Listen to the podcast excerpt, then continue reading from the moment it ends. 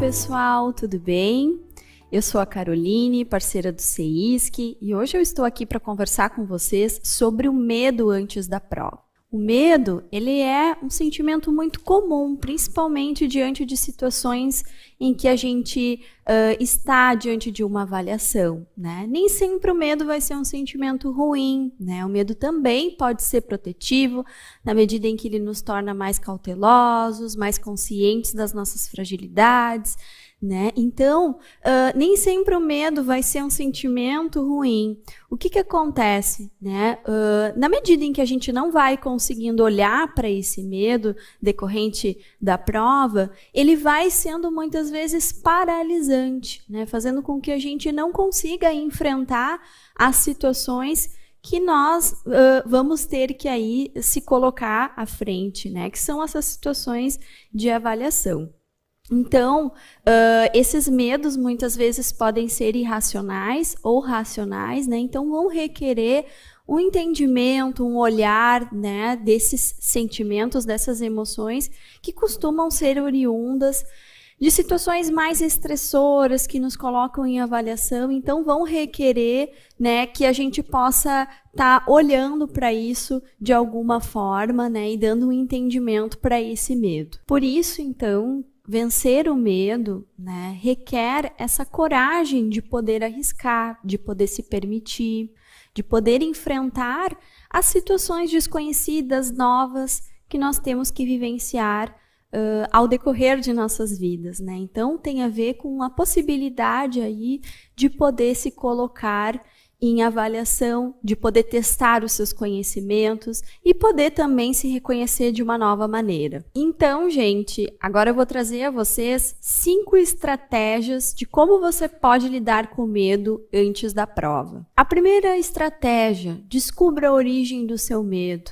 Né? É muito importante que você possa entender o porquê que esse medo está se manifestando, quais são as causas dele, se é em, em relação à prova, né? Uh, se toda vez que você está frente a uma situação de avaliação, você sente essa ansiedade e esse medo que às vezes acaba te paralisando. Então, essas reflexões são muito importantes para que você consiga identificar a origem desse medo, preferencialmente durante um processo de psicoterapia que envolve aí essa possibilidade de autoconhecimento e entendimento sobre uh, a causa desses medos. A segunda estratégia bem importante de lembrar é que a reprovação da prova não define você.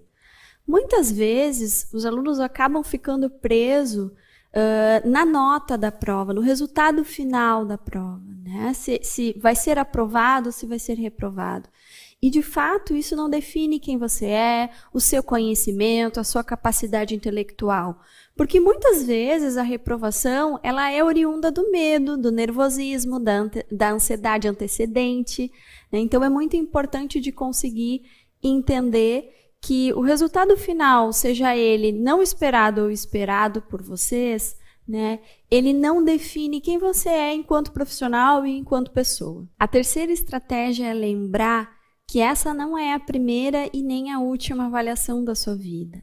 Por isso que nesse momento é muito importante você fazer um resgate e lembrar de quantas avaliações você já enfrentou durante essa trajetória acadêmica, profissional, pessoal. Então, a vida ela é feita por, essa, por essas constantes avaliações, né? Então, também requer essa possibilidade de se arriscar e de enfrentar essas avaliações. Então, é no sentido também da gente entender que as avaliações não vão deixar de existir. Então a gente precisa poder fazer as pazes com as avaliações da nossa vida e não colocar um peso tão grande, uma expectativa tão grande, uma autocobrança tão grande para que a gente consiga lidar com as avaliações uh, de uma forma mais natural. A quarta estratégia é para que você aprenda a identificar o que tranquiliza você antes da prova.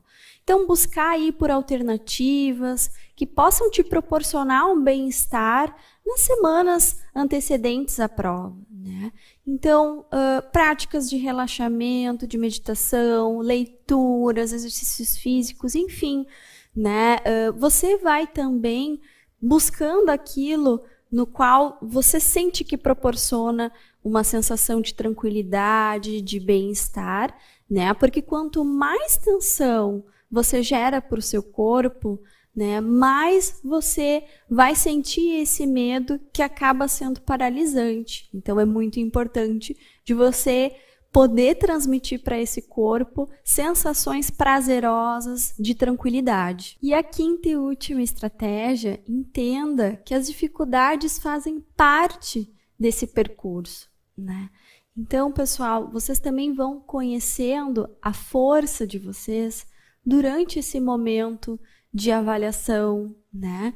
Entendendo que, mesmo que às vezes o resultado não venha conforme o esperado, isso, isso não é sinônimo de fracasso, de fraqueza, né? Então, eu acho que é muito importante de reconhecer que a partir do momento que a gente passa por dificuldades, pelos obstáculos, a gente se torna muito mais fortes, muito mais resilientes para enfrentar as adversidades da vida. Então, pessoal, gostaram dessas estratégias?